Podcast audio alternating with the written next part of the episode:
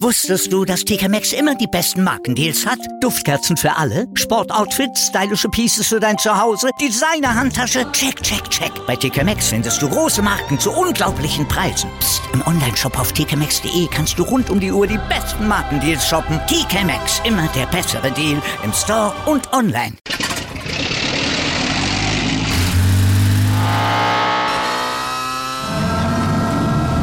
Von 0 auf 100. Aral feiert 100 Jahre mit über 100.000 Gewinnen. Zum Beispiel ein Jahr frei tanken. Jetzt ein Dankeschön, rubbellos zu jedem Einkauf. Alle Infos auf aral.de. Aral, alles super. Ich denke nicht, dass ich WR bin. Ich meine, ich bin. Ich bin ein Gryffindor. Das war ein Zitat von Harry James Potter.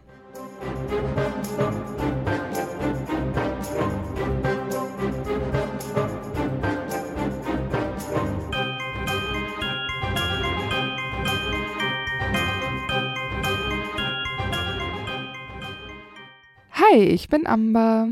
Und ich bin Antonia. Und wir sind die Schokofrösche. Und heute auf unserer Schokofroschkarte ist wieder mal Harry. Wir machen heute unsere Reihe eine Folge, ein Buch weiter und dieses Mal ist es Harry aus dem zweiten Teil Kammer des Schreckens. Wenn ihr also den ersten Teil von der Harry James Potter Folge zu Stein der Weisen noch nicht gehört habt, hört da gerne zuerst rein. Genau. Ich habe hier wieder ein paar Fakten zum Buch. Und zwar ist es am 31. März 1999 erschienen, also zumindest in Deutschland. Es hat 352 Seiten und 18 Kapitel. Harry hatte ja die Hoffnung, dass dieser Sommer lustiger wird als der letzte. Und die Dursleys wissen ja auch eigentlich gar nicht, dass er bei ihnen zu Hause nicht zaubern darf. Aber das finde ich ein bisschen merkwürdig, weil Petunia ja von Lily eigentlich wissen müsste, dass äh, Zauberer außerhalb von Hogwarts nicht zaubern dürfen. Aber es ist einem schon ein bisschen länger her, vielleicht hat sie es vergessen. Oder verdrängt. ja. Äh, aber so lustig ist, das, ist der Sommer natürlich nicht, äh, weil Harry nach wie vor sehr viel rumkommandiert wird und er muss die ganzen Aufgaben erledigen. Und ich finde es natürlich immer wieder ganz lustig, ich glaube, das hatte ich bei Dudleys Folge auch schon mal erwähnt, dass er einmal äh, Dudley doch bittet, das Zauberwort zu sagen, weil Dudley die Pfanne, ich glaube, mit Schinken oder so haben will. Und da rastet Vernon halt komplett aus, weil er denkt, Harry will Dudley jetzt bedrohen mit einem Zauber. Dabei meinte er natürlich bitte. Ja. Ja, weil das Wort Magie an sich auch ein mhm. Tabu im Haus Dursley ist. Also keine Chance. Sie haben auch seine Schulbücher und Harrys Zauberstab und auch seinen Besen weggesperrt, einfach nur um sicher zu gehen dass äh, Harry da nichts mit anfangen kann. Wobei ich mir auch denke, so auf dem Besen würde das würde Harry, glaube ich, auch nicht machen. Das, ich glaube, das versteht Harry schon, dass das vielleicht das äh, Geheimhaltungsverbot äh, nee, das Geheimhaltungsgesetz da ähm, ein bisschen zu sehr strapaziert. Harry macht sich auch Sorgen darüber, dass er eventuell Quidditch-Verbot bekommen könnte, wenn er nach Hogwarts zurückkehrt, weil er seine Hausaufgaben nicht machen kann, weil er ja seine Bücher nicht hat. Schön zeigt sich ja auch mal wieder die Tierquälerei der Dursleys, ja. weil sie sperren ja auch Hedwig weg. Ähm, beziehungsweise Harry darf sie halt nicht fliegen lassen und da, deswegen kommt es natürlich zusätzlich auch noch zu mehr Streit. Ja, aber nur weil Hedwig so gelangweilt ist und äh, ihre Hilfeschreie durchs ganze Haus zu hören mhm. sind, da könnte man sich ja, könnte man auch eins zu eins zusammenzählen als Mensch jetzt und auch als Muggel, dass man Tiere nicht einsperren kann und dann erwarten kann, dass die die Klappe halten von früh bis spät. Vor allem, wenn es solche Tiere sind, die eben wie Hedwig äh, Ausflug brauchen. Also ich weiß nicht, warum sie sich deshalb aufregen. Ich meine, sie suchen ja schon immer irgendwie einen Grund und alles, was sie aufregt, ist Harry, und, aber Tierquälerei ist es trotzdem.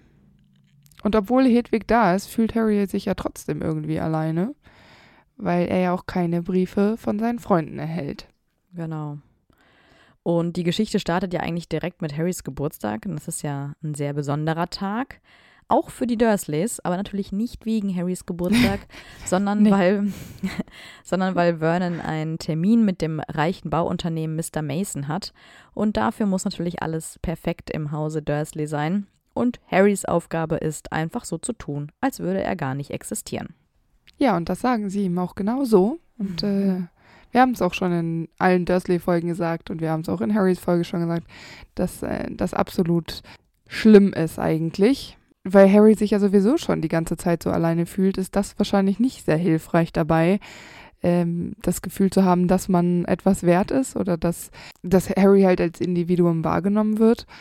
Ja, und weil Dudley ihn zum Beispiel auch wieder versucht zu ärgern, hat äh, Harry aber trotzdem auch einen neuen Zauberspruch extra für Dudley entwickelt, um ihm Angst einzujagen, nutzt er nämlich einfach das Wort Simsalabim und die Dursleys fallen auch einfach drauf rein. Also da hätte man doch auch schon überlegen können, so Simsalabim, das kannst du dir im Fernsehen angucken.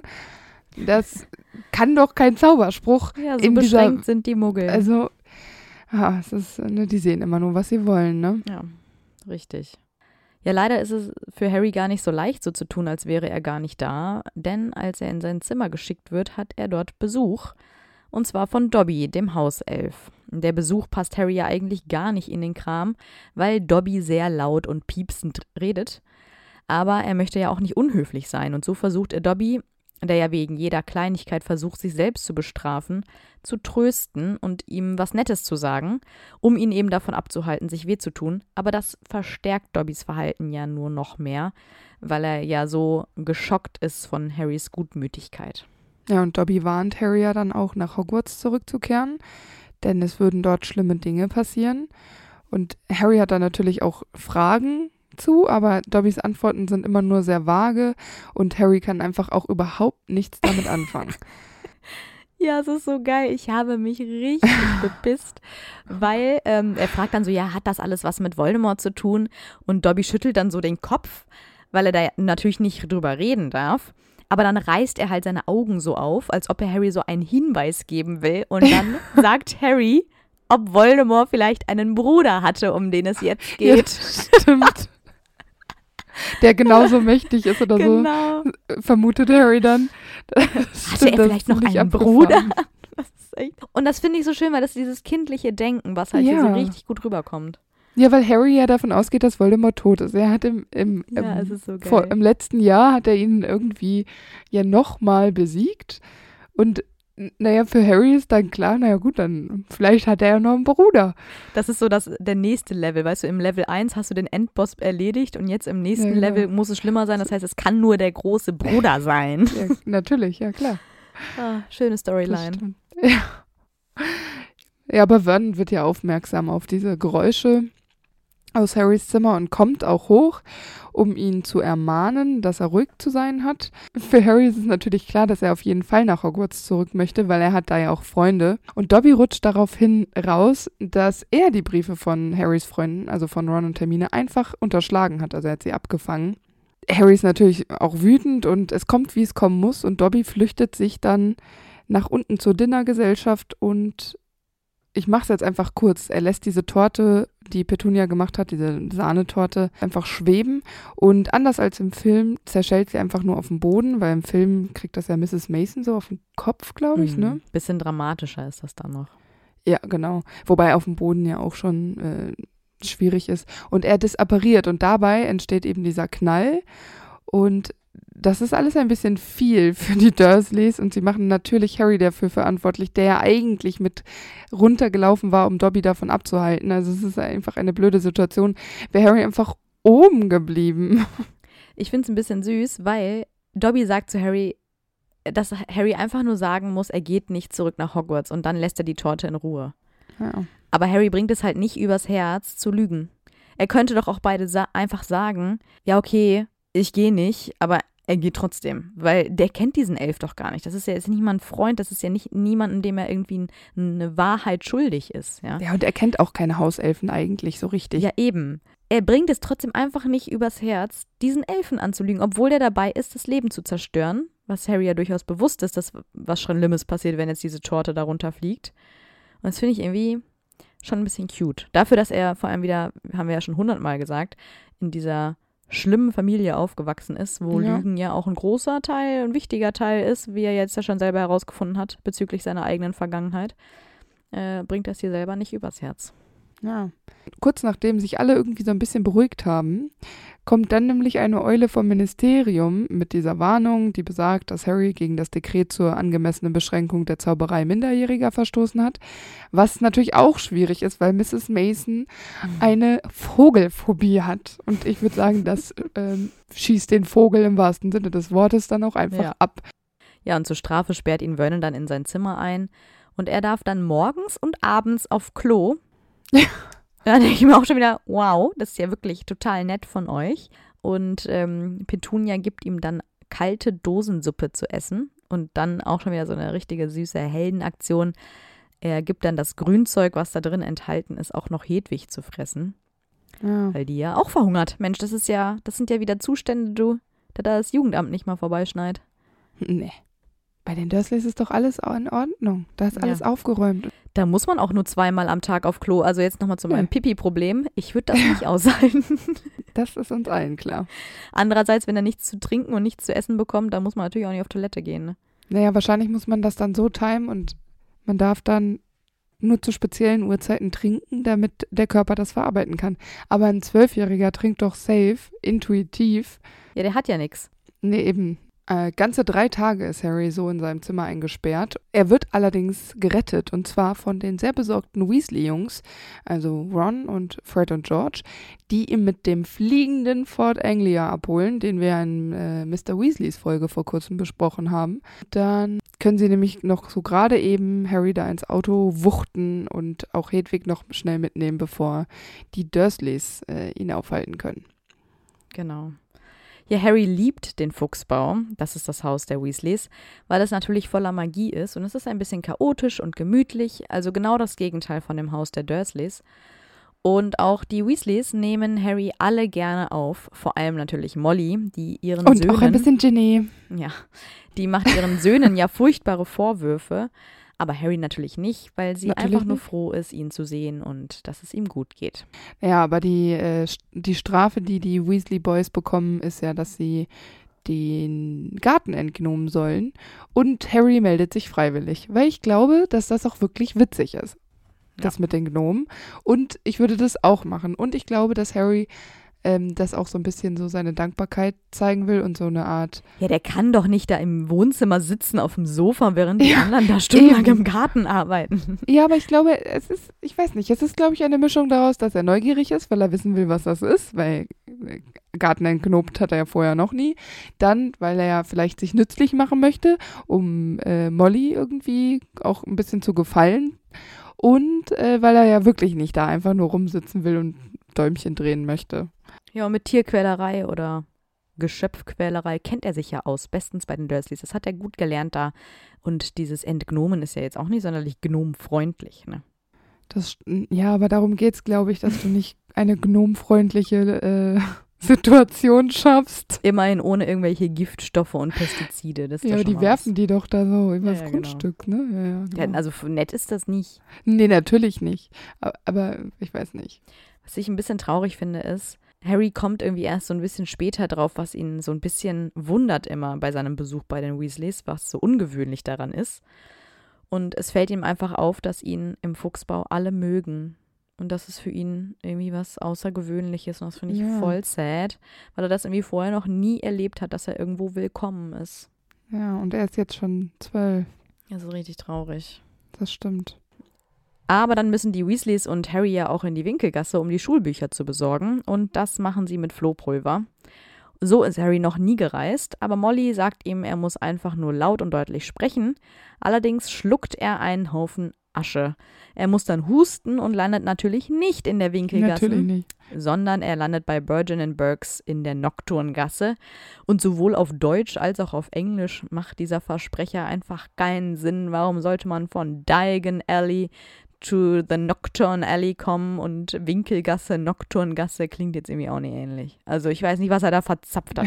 Der hat einfach alles falsch gesagt. Und das Flohpulver dachte sich dann so, naja, gut. Irgendwo muss er drauf. hin. Und dann hat er den Horcrux in Harry gespürt und dachte sich, naja, gut, dann ähm, Nocturngasse, würde ich sagen, oder? Flohpulver ist so schlau. Äh, Vielleicht hat Fo Flohpulver hat so einen Speicher und äh, sie ha Flohpulver hat auch schon mal Tom Riddle transportiert, was ich mir sehr schlecht vorstellen kann, ehrlich gesagt, weil ich glaube, das ist unter seiner Würde, so zu reisen. Aber okay, vielleicht hat er es schon mal tun müssen. Ja, Und dann später dachte auf jeden sich- Fall macht er es. Ja, genau. Und dann dachte sich vielleicht dieses Flohpulver, naja gut, dann ähm, Nocturngasse. Ich find's schön, dass du denkst, Flohpulver kann denken.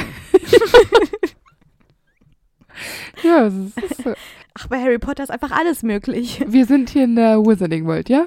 Naja, aber er landet dann ja in, der, in dem düsteren Geschäft und er kann Lucius Malfoy ein wenig belauschen, weil der nämlich einige seiner Artefakte verkauft, weil das Ministerium ja diese Razzien durchführt. Und ich finde es ganz interessant, dass Harry so eine Situation belauschen kann oder mitbekommt, weil das ja irgendwie schon ein noch dunkleres Licht auf Lucius Malfoy Mhm. wirft, als eben. Jetzt ist er ja einfach nur so ein Schurke und jetzt haben wir ihn aber schon mal so ein bisschen kennengelernt. Sehr dubios. Wir sollen ihn schon genau so kennenlernen Ja. äh, durch Harrys Augen, weil sonst gibt es keinen Grund, warum er sowas belauschen sollte. Er ist einfach nochmal genau das Gegenteil von den Weasleys. Das ist einfach nochmal ganz Genau. klarer Gegensatz, ja.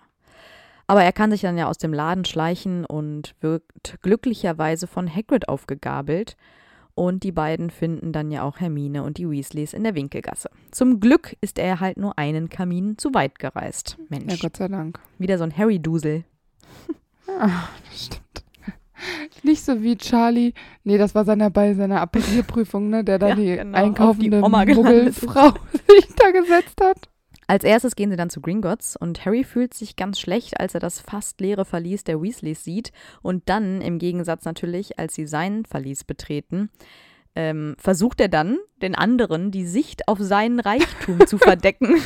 ähm, so ein kleiner zwölfjähriger Junge, der sich so versucht, vor so einen Haufen Gold zu stellen. Und vor allem, als ob die das nicht alle eh schon wissen. Ja, unangenehme Klar Situation. Und da habe ich mich auch gefragt, ich meine, natürlich würden sie es ablehnen, ja, aber kann man nicht einfach sagen, hier, ich habe den ganzen Sommer bei euch gewohnt, nehmt wenigstens diese fünf Galeonen. Weil die haben nichts. Ja, einfach mal so mit einer Hand so da rein. Genau, einfach eine Und dann Handvoll. hier. Die Molly würde das niemals annehmen, aber einfach nur die Geste, weißt Könnt ihr ja nicht einfach im Fuchsbau immer mal so eine Galeone irgendwo verstecken du? Ja, genau. und beim Putzen oder beim Rumzaubern. Ich meine, das ist, das ist natürlich schon, das erniedrigt so ein bisschen, ne? Also ich meine, die wissen ja selber, dass sie kein Geld haben und dann von so einem reichen Jungen irgendwelche Galeonen untergejubelt zu bekommen, ist jetzt vielleicht auch nicht so cool. Aber ich finde, anstatt sich da vorzustellen und so zu tun oder so zu versuchen, als gäbe es Das zu dieses ganze Gold ja, nicht, genau. das ist so ein stranges Verhalten. Also da hätte er schon mal zumindest sagen können, bitte, bitte nehmt das oder so oder hey, ich zahle die Bücher oder irgendwas, ja. ja. Naja, gut. Naja, auf der anderen Seite ist er zwölf und er hatte vorher nie Geld, jetzt hat er plötzlich Geld. Aber Jetzt es ist ihm selber unangenehm. Das Ja, zeigt genau. ja seine Reaktion, ne? Ja, da erwarten wir vielleicht ein bisschen zu Ja, viel. Das kann Äh, sein. In, in späteren ähm, Schuljahren könnte man das vielleicht sich überlegen. Aber ich finde, man sieht ja schon, dass er ein Bewusstsein dafür hat, sonst hätte man diesen Gegensatz ja nicht so aufgezeigt und er hätte sich nicht so davor gestellt, um Ja, das zu genau. verdecken. Ja, ja. Also es scheint ihm ja schon bewusst zu sein, dieser Unterschied und naja, gut. Bei Flourish and Blots ist gerade eine Signierstunde des Oh. berühmten Gilderoy Lockhart. Ich musste kurz im Geiste durchgehen, ob ich es richtig gedacht gesagt habe. Ähm, Gilderoy Lockhart im Gange und dieser zwingt Harry dann nämlich seine Berühmtheit äh, ausnutzen zu einem Bild für die Titelseite des Tagespropheten und das finde ich ist schon, ähm, das ist Harry natürlich auch unangenehm und das wäre mir auch Super. unangenehm und ich Super unangenehm. ich weiß auch nicht, ob es okay ist, einen minderjährigen Jungen für seine eigenen Zwecke einfach für den Tagespropheten Nee. abzulichten. Ich meine, da kann man jetzt natürlich niemanden fragen, ist das okay? Und ich glaube, Datenschutz in der Wizarding World existiert auch nicht. Nein. Aber ich finde es doch sehr übergriffig und vielleicht hätte man Gilderoy da ein bisschen stoppen können Mhm. oder dass zumindest mal jemand was sagt, weil ich finde, dass Harry da auch wieder in so ein blödes Licht gerückt wird. Ich meine, das macht Lockhart jetzt die ganze, das ganze Schuljahr über, ja. Äh, Harry da in so ein ganz falsches Licht zu rücken, weil Harry ja wirklich nicht berühmt sein will. Der ist jetzt leider berühmt, ne, durch wir wissen es alle, ne, durch Voldemort. Aber da tut Harry mir tatsächlich ein bisschen leid, weil das ist Aufmerksamkeit, die er ja auf keinen Fall will, die mir auch persönlich absolut nichts bringt. Nee, also es ist wirklich ganz schrecklich für Harry. Und dann erscheint ja auch noch Draco und zieht Harry dann mit der Aktion auch noch auf. Aber Harry kommt auch überhaupt nicht dazu, sich zu wehren oder sich zu rechtfertigen, weil Ginny ihn ja sofort verteidigt, die ja so einen kleinen Crush auf ihn hat. Ja, und Draco sagt dann ja, oh, du hast eine neue Freundin. So richtig kindergartenmäßig. Aber ich finde, es ist altersgemessen. Die sind Ja. zwölf Jahre alt, da sind solche Sticheleien absolut normal. Und ich finde es jetzt auch nicht super böse von Draco. Er macht viel schlimmere Sachen. Deshalb stehen wir jetzt einfach mal da drüber, würde ich sagen, oder? Ja, dann neigen sich die Ferien schon dem Ende zu und die Weasleys reisen mit Mr. Weasleys Auto nach King's Cross. Doch als Ron und Harry als letztes durch die Absperrung vom Gleis wollen, kommen sie nicht durch. Und Harry schlägt dann vor, ja, lass uns mal am Auto warten, wo ich mir denke, naja, die kommen doch da gleich wieder durch zurück. Also warum sollte man jetzt beim Auto warten? Aber gut. Mach einen Muggel so, Antonia. Wenn du im Zoo verloren gehst, wartest du am Auto. Okay. Na gut, da weiß ich das Bescheid, wenn ich das nächste Mal im Zoo bin. Ja.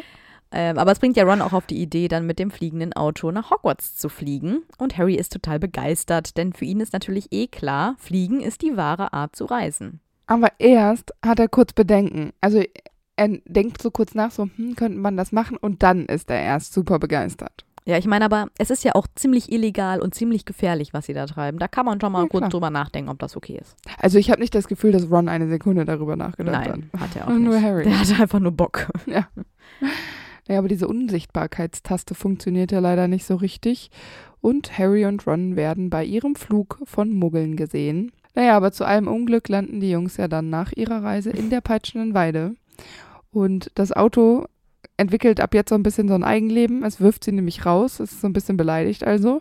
Und bei diesem Sturz ist nicht nur Rons Zauberstab kaputt gegangen, sondern auch die peitschende Weide ist beschädigt. Ja, warte mal. Und die Kinder, also das, ich finde es schon ganz schön brutal. Als ich es nochmal gelesen habe, dachte ich mir so, also dass da kein Blut spritzt, ist schon irgendwie auch verwunderlich, weil Harry knallt erstmal gegen die Windschutzscheibe und dann wird das Auto ja auch noch richtig radikal von der Weide verprügelt. Ja, also die kriegen ja die ganze Zeit Schläge ab, als ob du dann nicht mal irgendwie auch noch was irgendwie an der Seite oder auf dem Kopf irgendwie abbekommst. Vor allem, wenn er gegen die Windschutzscheibe knallt als Beifahrer, ja, dann war der auch mit Sicherheit nicht angeschnallt. Safe waren die nicht angeschnallt. Ja, also auf jeden Fall klingt das schon nach einem ziemlich fiesen Unfall. Das stimmt. Sie haben auch so ein bisschen Pech, weil Snape der Erste ist, der sie dann aus dieser, in dieser Situation entdeckt. Und Snape fordert natürlich sofort den Rauswurf von Harry und Ron. Naja, aber zu Harry und Rons Glück hat äh, ja McGonagall im Hause Gryffindor was zu sagen. Und es bleibt bei einer Verwarnung und getrenntem Nachsitzen. Sie dürfen nicht am Fest teilnehmen, bekommen aber so viele Sandwiches, wie sie wollen. Das ist auch ganz schön süß. Aber es gibt ja schon noch, also eine kleine Strafe ist ja schon, dass Dumbledore noch dazu geholt wird. Und Dumbledores Blick ist ziemlich, also er ist enttäuscht. Und Harry wünscht sich dann plötzlich, die peitschende Weide würde weiterhin auf ihn einprügeln, weil er sich unter Dumbledores Blick so unwohl fühlt. Und er kann Dumbledore auch nicht in die Augen sehen. Das ist schon heftig. Aber ich finde, dass, äh, dass Harrys Pech ist, weil er hätte Ron ja auch stoppen können und sagen können, nee, wir warten nur am Auto oder wir warten am neuen Gleis Dreiviertel äh, Portal. Äh, also da muss er dann da wirklich mit leben. Also das, Das sind stimmt. Konsequenzen, die waren äh, vorhersehbar. Was dachten die denn? Ja, eben. Und Dumbledore sagt dann ja auch, er wird denn jetzt den Familien schreiben. Ich meine, das könnte Harry ja nicht egaler sein, weil noch unbeliebter kann er sich bei den Dursleys nicht machen. Nee. Und als sie dann in den Gemeinschaftsraum der Gryffindors kommen, da werden sie dann ja auch von allen gefeiert und Harry genießt es ja auch so ein bisschen, dass sie das alle so cool fanden, dass die mit dem Auto gekommen sind. Naja, und eigentlich fand Harry es ja auch cool. Er ist nur unter Dumbledore eingeknickt. Ja, und genau. McGonagall. Doch dann kommt ja am nächsten Morgen der Heuler von Mrs. Weasley und nun hat Harry durchaus ein sehr schlechtes Gewissen, weil die Weasleys ja immer sehr nett zu ihm waren und nun hat Arthur aber eine Untersuchungskommission am Hals und dafür ist natürlich Harry verantwortlich, mit Ron natürlich auch. aber Mitverantwortlich, genau. Ja. Genau, das äh, ist, glaube ich, für ihn so die größte Strafe an dem Ganzen. Äh, Kräuterkunde steht auf dem Stundenplan und vor dem Unterricht will Lockhart nochmal persönlich mit Harry reden Hm. Und ihn darauf aufmerksam machen. Ist so ein Geplänkel, dass er so toll, was er alles so Tolles erreicht hat und äh, dass er irgendwie vermutet, dass Harry seinen Ruhm zu Kopf gestiegen sei. Also es ist ein richtig unnötiges Gespräch eigentlich. Also im Prinzip geht es hauptsächlich darum, dass ähm, Lockhart über sein, sein tolles Ich spricht und dass Harry eventuell auch sehr berühmt sein sollte. Ja, er so versucht, in Lockharts Fußstapfen zu treten. Ja, mit dieser genau. So von wegen, Ja, genau. du musst jetzt ja nicht hier übertreiben und so. den großen Helden spielen, ne? Also vielleicht mach's mal lieber ein bisschen langsamer. Es, vielleicht möchte er ihm einen väterlichen Rat geben, aber es ist so beschissen verpackt. Es, es gibt keinen Mehrwert aus diesem Gespräch. Ja, Harry ist ja auch total verwirrt und als dann Justin Finch Fletchley genau irgendwie zehn Minuten später von Lockhart total schwärmt, da traut sich Harry irgendwie gar nicht mal so Widerworte zu geben. Und ich habe manchmal das Gefühl, ich meine, wir als Leser wissen, dass Harry Lockhart total blöd und aufschneiderisch findet. Ja. Aber er würde das nie so äußern. Also er geht dann irgendwie dem Konflikt aus dem Weg und sagt nicht äh, irgendwie, ich finde Lockhart scheiße oder so oder ich finde, der ist ein bisschen komisch. Ich glaube, manchmal ähm, ja, verschweigt er so seine eigene Meinung, um irgendwie ein bisschen Harmonie zu erzeugen. Ja, genau, um so einem Konflikt aus dem Weg zu gehen. Weil Ja. für die anderen wirkt es ja so ein bisschen so, als würde Harry Lockharts Nähe auch suchen, weil Ja, Lockhart genau. das halt immer so perfekt inszeniert. Das wäre mir unangenehm. Ich würde mich davon distanzieren wollen. Ja, genau, weil es ist ja auch schon immer so, wenn Lockhart mit Harry spricht, dann wirkt es immer so, als hätte Harry Lockhart angesprochen und Lockhart wäre froh darum, endlich seine Informationen weitergeben zu können. Dabei hat Lockhart ja das Gespräch gesucht und hat es dann irgendwie so umformuliert, dass er quasi Harry einen Tipp geben will oder so. Und äh, für andere, die das dann so mitbekommen, könnte es eben so wirken, als ob Harry sich quasi Tipps bei Lockhart abholt So wie er es eben darstellt auch. Genau, und das ist irgendwie, ja, ich weiß auch nicht, vielleicht ist es Harry aber auch nicht wert genug, da ein Fass aufzumachen und denkt sich so, komm, lass die anderen denken, was sie wollen. Ich meine, die haben im ersten Schuljahr schon komisch über mich gedacht. Ich bin der berühmte Harry Potter. ne, dann sollen die Leute reden, tun sie ja eh schon. Und ähm, dass Harry nicht so viel darauf gibt, was andere Leute über ihn denken, wissen wir ja schon. Also ist ja, Ja. nur vereinzelt. Aber es gibt ja schon eine Situation, wo Harry sich durchaus wehrt. Also wenn er quasi angegriffen wird, zum Beispiel durch Malfoy. Äh, Das passiert, als Colin von Harry ein Foto machen möchte. Und da widerspricht Harry Draco dann wütend, weil Draco sagt, ach, du jetzt verteilst du auch schon Autogrammkarten und sowas. Ja, und er genau. sagt dann so, nein, mache ich gar nicht. Äh, Und das bekommt dann natürlich wiederum Lockhart mit. Und er erlaubt Colin dann ein Foto von ihm und Harry zu machen. Ja, genau. Also ähm, ich habe da so ein bisschen den Eindruck gewonnen, wenn es um Harry geht, also ne, von wegen, ach du machst hier Autogrammstunden oder so, dann steht Harry für sich ein. Aber bei allem anderen hält er sich halt so ein bisschen zurück. Ja. Zumindest in diesem Buch. Ich finde es auch ganz klug. Warum sollte er auch genau in diesem Schuljahr jetzt Hätte er ja permanent Streit mit allem und Nee, jedem. eben. Ja, ja, genau. Und er ist, also ich denke, er ist froh, wenn er seine Ruhe hat und es mal nicht um ihn geht. Nach Kräuterkunde haben sie Verwandlung und da sollen die Kinder Käfer in einen Knopf verwandeln. Und Harry hat das Gefühl, dass all das Erlernte aus seinem ersten Schuljahr über die Ferien wie weggeblasen ist. Das Einzige, was Harry am Ende der Stunde geschafft ist, hat, ist, dass Harrys Käfer außer Atem ist. Und ich finde das so lustig. Weil Woher ich weiß glaub, er das? ja, genau, weil ich glaube, man kann das Käfer nicht ansehen, aber anscheinend hat Harry diesen Käfer so malträtiert, dass Harry davon ausgeht, der muss fertig sein. Der kann nicht mehr, der, der Kleine. Oh je. Der Arme. Also dieser Tierschutz wird in der Zauberer so wie Nee, in der Muggelwelt nicht groß geschrieben. Nee. Nee. Ich finde es ja auch immer wieder geil, wie Oliver Harry morgens früh weckt fürs Quidditch-Training.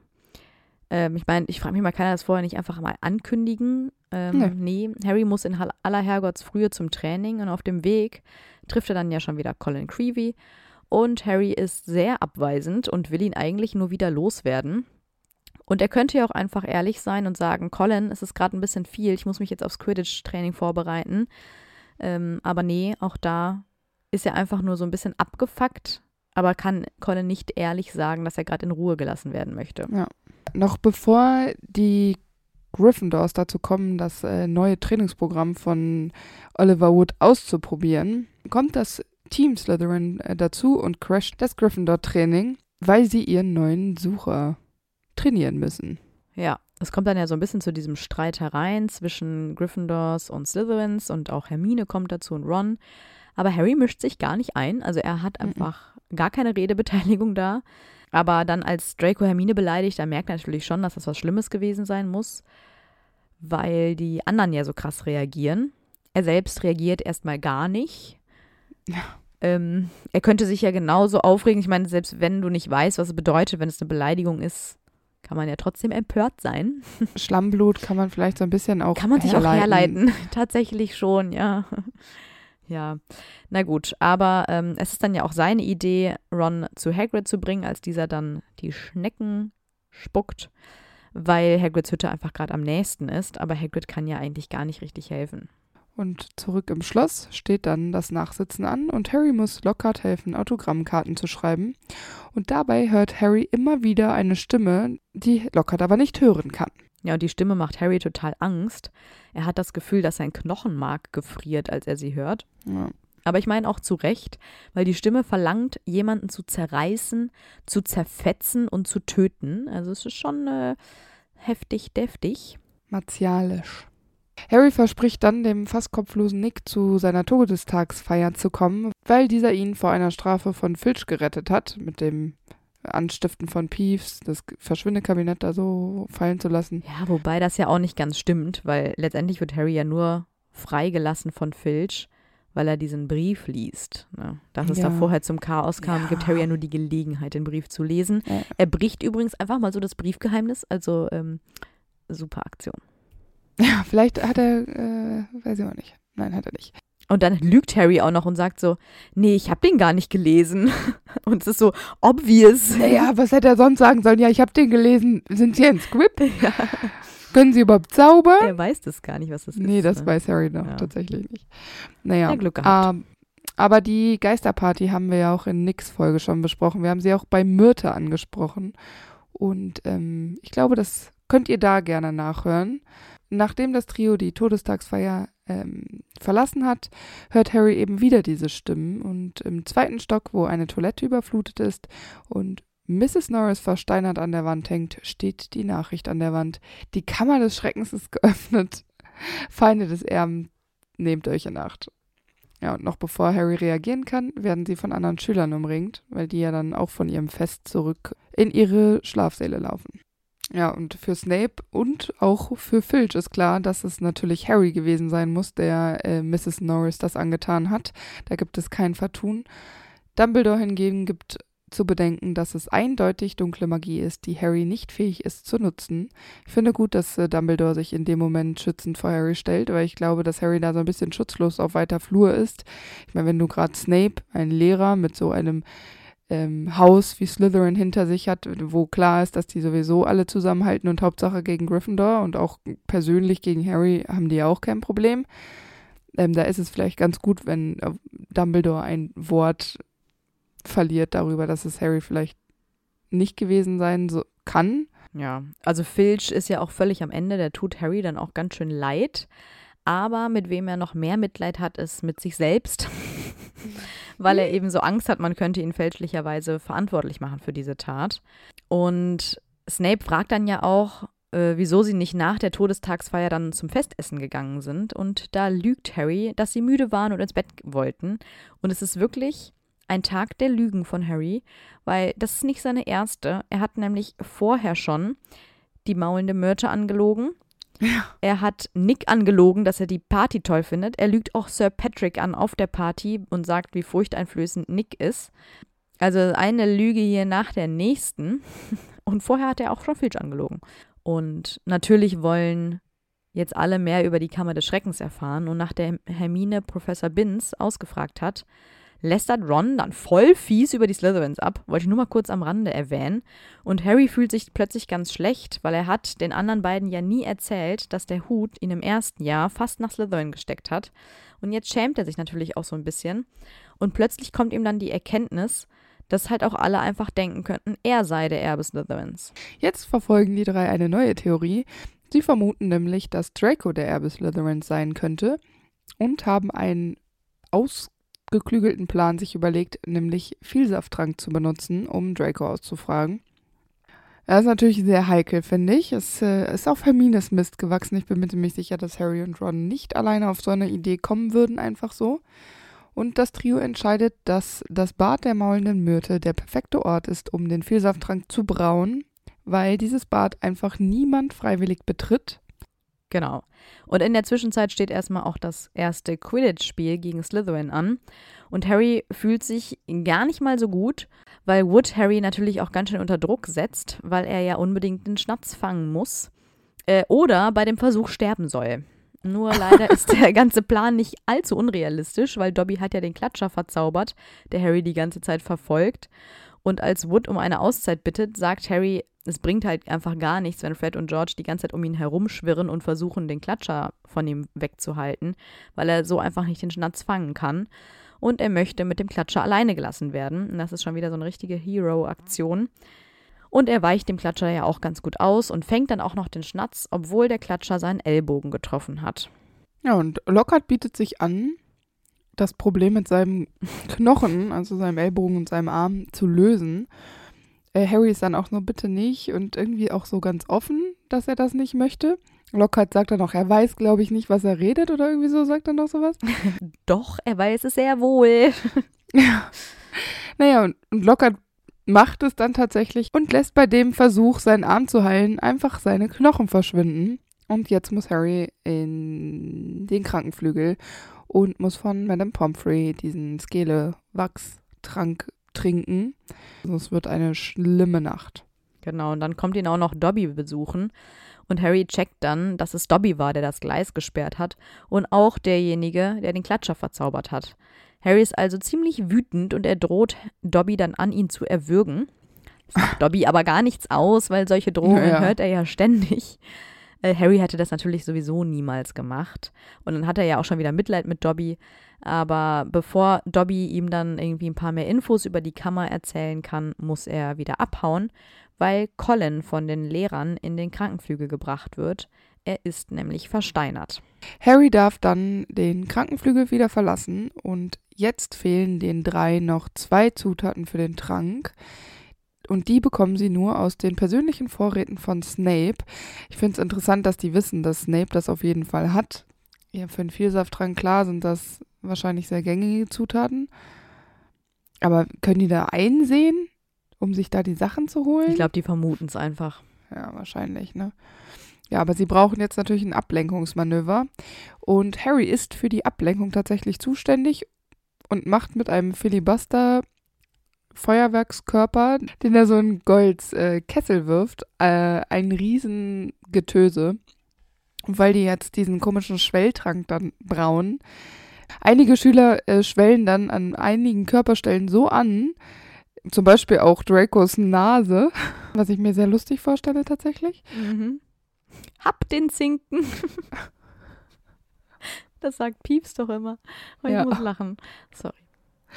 Und äh, Snape hat alle Hände voll zu tun, damit alle Kinder wieder in ihren Ursprungszustand zurückkommen. Also der muss es dann, muss dann diesen Gegentrank da verabreichen. Ich finde die Idee so ganz witzig mit dem Filibuster-Feuerwerkskörper, aber ich finde es auch nicht sehr galant. Nee, und Snape wirft Harry ja auch einen Blick zu und Harry spürt, dass Snape es genau weiß, dass er das war. Ja, meine, klar, wegen, er kann ja auch Legilimens, ist ja auch ja. obvious. Aber gut.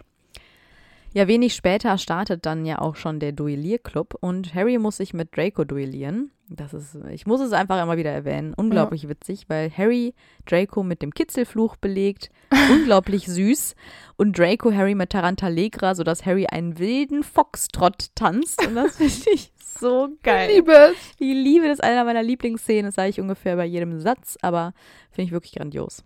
Aber das ist wirklich lustig. Ja. Ist, also diese Vorstellung alleine ist wirklich schon wirklich sehr lustig.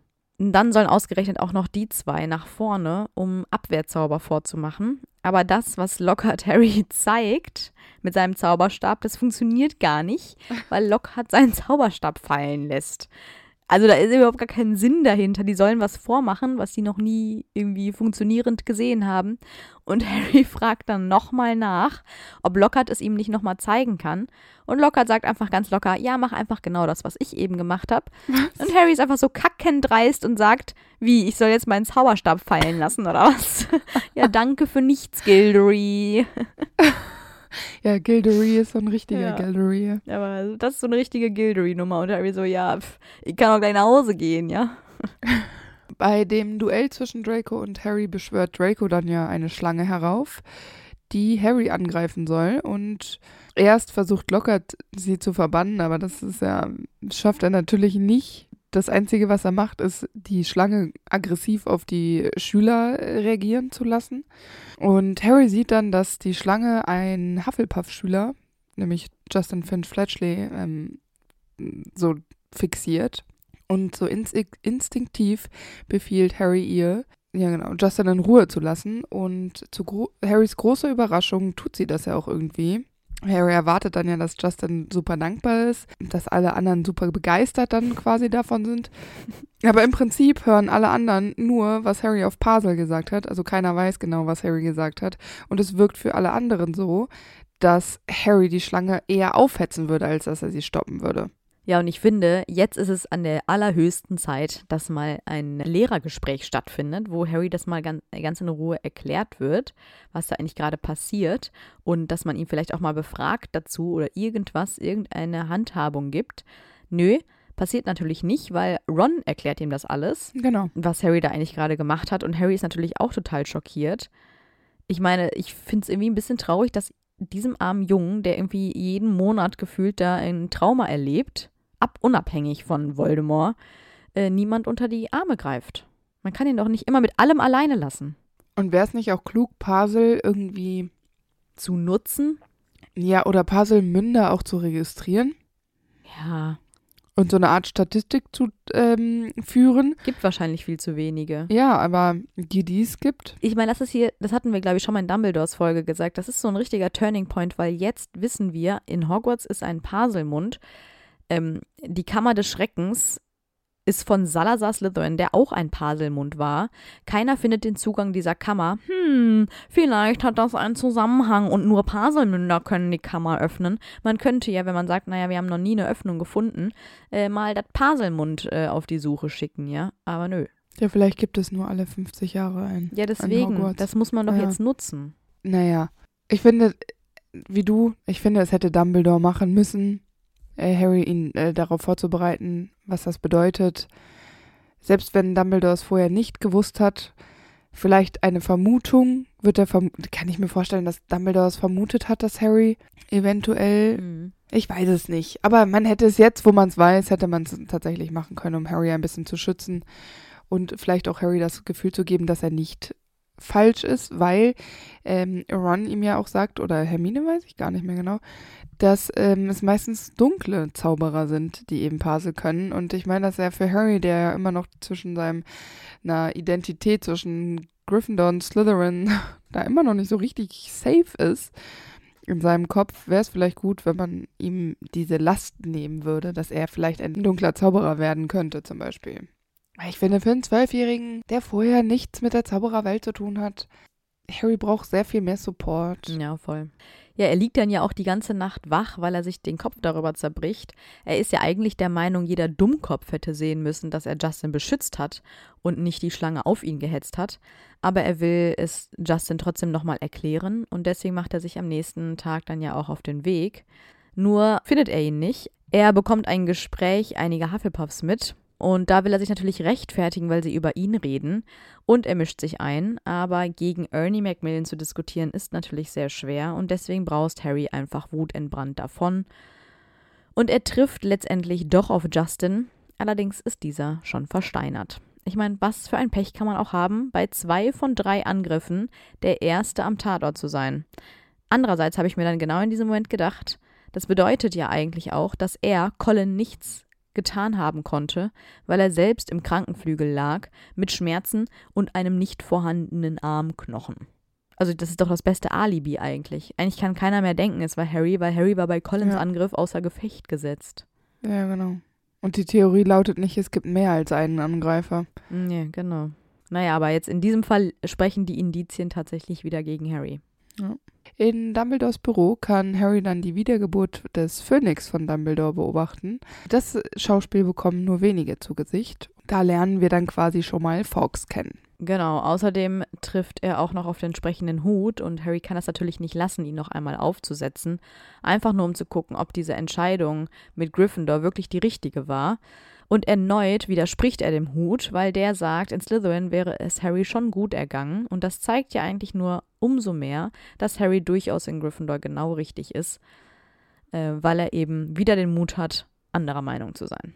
Stimmt. Und ich muss, je öfter wir darüber sprechen, Harry hat eine krasse Identitätskrise in seinem zweiten Schuljahr. Ja, wirklich so. Danach zweifelt er ja nie wieder. Nee, das stimmt. Dieses Schuljahr geht es die ganze Zeit darum, dass er nicht sicher ist, ob er nicht eigentlich doch ein Slytherin wäre, obwohl er sich so, er sich selber ja eigentlich als Gryffindor identifiziert, ne? Also es ist ja, Ja, er will einfach kein Slytherin sein. naja, genau. Naja, aber Dumbledore erklärt Harry ja dann auch, dass Dumbledore nicht glaubt, dass Harry der Erbe Slytherins ist und auch nicht, dass er hinter den Angriffen steckt. Hätte er auch vorher vielleicht schon mal machen können. Ja. Immerhin sind schon jetzt einige Menschen versteinert. Aber wenigstens weiß Harry das jetzt, dass Dumbledore quasi hinter ihm steht. Ja, und Dumbledore fragt ihn dann ja auch noch, ob es noch etwas gibt, was Harry ihm sagen möchte. Und da ist es mir nicht so ganz klar, warum Harry ihm nicht von der Stimme erzählt, die er ja ständig hört, vor allem ja vor diesen Angriffen. Hat er da irgendwie Angst, dass man denkt, er ist verrückt, weil er der Einzige ist, der Stimmen hört? Und er vielleicht von den Dursleys weiß, das ist abnormal und Abnormalität ist schlecht. Ja. Ich weiß es nicht, weil ich meine, das impliziert ja schon irgendwie, dass Dumbledore das Gefühl hat, da ist noch mehr hinter. Aber Harry sagt so, nee, nee, alles cool und weg ist er. Finde ich schade. Nicht, dass Dumbledore viel mit dieser Information hätte anfangen können, vielleicht, I don't know, aber das zeigt irgendwie hier, dass Harry noch nicht so richtig Vertrauen zu Dumbledore hat, finde ich. Nee, das stimmt. Also nicht vollends, zumindest. Dann ist aber auch schon Weihnachten und Harry bekommt dieses Jahr einen Zahnstocher von den Dursleys, Sirupbonbons von Hagrid, von Ron ein Buch über Quidditch und von Hermine einen Adlerfederkiel und natürlich einen neuen Pulli und einen Kuchen von Mrs. Weasley. Wir wissen leider nicht, was er verschenkt. Das, ist, das fände ich spannender. Das wissen wir nie. Er schenkt wahrscheinlich nichts. Doch, bestimmt. Ja. Aber wäre schön gewesen, wenn wir das mitbekommen ja, das hätten, cool. seine Gedankengänge so. Und Hermine schenke ich das und das. Und Stapel neues Pergament. Und hm, das wäre wär nett gewesen. Naja, aber in den Weihnachtsferien wollen die drei dann ja auch ihren Vielsaftttrankplan in die Tat umsetzen. Und sie geben Crab und Gold dann einfach Schokokuchen mit Schlaftrank und sperren sie in einen, eine Besenkammer. Genau, und sie reißen ihnen natürlich die Haare aus und klauen ihnen die Schuhe, weil sie das Gefühl haben, die würden ihnen nicht mehr passen. Ich frage mich jedes Mal, wie haben die ihre Schuhe wieder bekommen? Ähm, vielleicht gar nicht und man hat es einfach dann dabei belassen. Hier habt neue, okay. Viel Spaß. Ist mir egal. Ja, da Hermines Verwandlung ja nicht so gut geklappt hat, äh, machen sich Harry und Ron dann alleine auf den Weg in den Slytherin-Gemeinschaftsraum. Sehr ergiebig ist das ja nicht. Die beiden erfahren eigentlich nur, dass Draco keine Ahnung hat, wer der Erbe ist. Und Ron und ja. Harry sind ja auch nicht so die besten Schauspieler, finde ich persönlich. ja, also es ist eigentlich eher eine unnötige Aktion, das Ganze. Dafür, dass das so lange gedauert hat, vor allem. Ja, das stimmt. Ja, ja, genau. Der war ja auch sehr riskant, tatsächlich. Einige Zeit später kommen Harry und Ron dann in das Badezimmer der maulenden Myrte und sie unterhalten sich und sie erzählt, dass das Klo überschwemmt wurde, weil jemand versucht hat, ein Tagebuch im Klo herunterzuspülen. Ja, ich finde es äh, krass, weil Ron warnt ihn sogar, dass es ziemlich gefährliche Bücher gibt, auch wenn sie nicht so aussehen. Harry ist einfach zu neugierig und nimmt es ja mit. Und Ron liegt hier gar nicht so daneben. Ja, das stimmt. Da der Kalender ja 50 Jahre alt ist und Draco ihn verraten hat, dass vor 50 Jahren die Kammer das letzte Mal geöffnet wurde, da vermutet Harry, dass Tom Riddle, dem das Tagebuch gehört, etwas darüber wissen könnte. Nur leider ist ja der Kalender leer. Harry behält ihn aber trotzdem, denn er spürt so eine Verbindung zu Riddle, ja. als ob sie befreundet gewesen wären, als sie klein waren. Und das finde ich richtig gruselig. Und das zeigt ja irgendwie schon so auch so ein bisschen diese Verknüpfung der Horcruxe. Ja, würde ich auch sagen. Boah, das ist irgendwie echt. Also, ich weiß nicht, Harry denkt sich ja nichts dabei bei diesem Gefühl, aber das ist schon strange, weil dieser Typ ist ja 50 Jahre älter als er. Ja, auf jeden Fall. Und selbst wenn es zur gleichen Zeit wäre, wäre er ja trotzdem älter. Ja. Zumindest vier Jahre. Ne? Vier oder fünf. Zu einem Überfluss hat Lockhart Valentinstagszwerge beschafft und ähm, wir haben es in Ginnys Folge schon so lustig erzählt. Einer der Zwerge überbringt dieses merkwürdige Gedicht von Ginny an Harry. Mit den Deine Augen sind so grün wie frisch gepökelte Kröte. Dieser Zwerg ist ziemlich aufdringlich und will sein Gedicht auf jeden Fall loswerden, auch wenn Harry sich wehrt und irgendwie vor ihm weglaufen will. Ähm, dabei stolpert Harry. Äh, Harry ist natürlich super unangenehm berührt von diesem Vorfall und er würde sich am liebsten auf der Stelle in Luft auflösen. Weil es irgendwie auch unangenehm, dieses, weil dieser Zwerg ja dann tatsächlich dieses Gedicht abspult. Einfach peinlich. Ja, das Tagebuch wird dann von äh, Malfoy entwendet. Und jetzt habe ich eine Frage. Mhm. Harry holt sich dann mit Hilfe von Expelliarmus mhm gegen Malfoy das Tagebuch zurück. Er entwaffnet Draco. Sprich, das Tagebuch ist eine Waffe. Aber das, also kann man anderen Leuten jetzt alle Gegenstände mit Expelliarmus aus der Hand werfen? Also jemand hält einen, keine Ahnung. Eigentlich müsste er Accio sagen, aber das kennt er halt noch nicht. Ja, aber nur weil du das nicht kennst, heißt es ja nicht, dass du einen, anderen Spruch dafür verwenden kannst, oder? Nee, nee, ich meine ja, das, eigentlich müsste es Accio sein, aber den Spruch Ja. kennen die halt noch nicht, deswegen mussten die jetzt einen Spruch nehmen, den sie schon kennen, deswegen blieb nur Expelliarmus übrig. Aber es macht natürlich überhaupt gar keinen Sinn, Ja, weil es ja keine Waffe ist. ja, ja, genau. Es ist ja entwaffnen. Außer Draco hätte gerade vorgehabt, ihm- ihm mit dem Buch einen über den Kopf zu schlagen. Ja, genau. Ja, genau. Ja. Aber Ginny kriegt das ja mit und die ist ja ganz schön schockiert, dass Harry jetzt im Besitz des Tagebuchs ist. Und abends fällt Harry dann auf, dass, obwohl seine Tinte ja ausgelaufen ist, keine einzige Seite des Tagebuchs besudelt ist.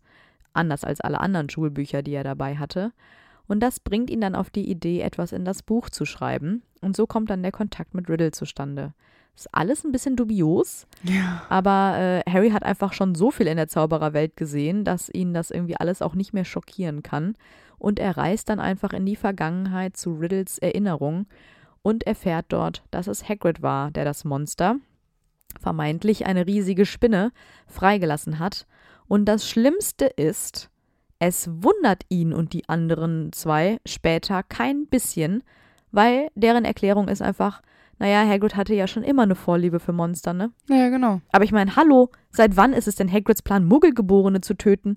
Wieso hinterfragen die denn das nicht? Ich finde es total schlimm, dass sie keine Sekunde lang zweifeln und denken, nee, das kann nicht Hagrid sein, das muss ein Fehler sein. Einfach so, ah ja, klar, passt voll zu Hagrid.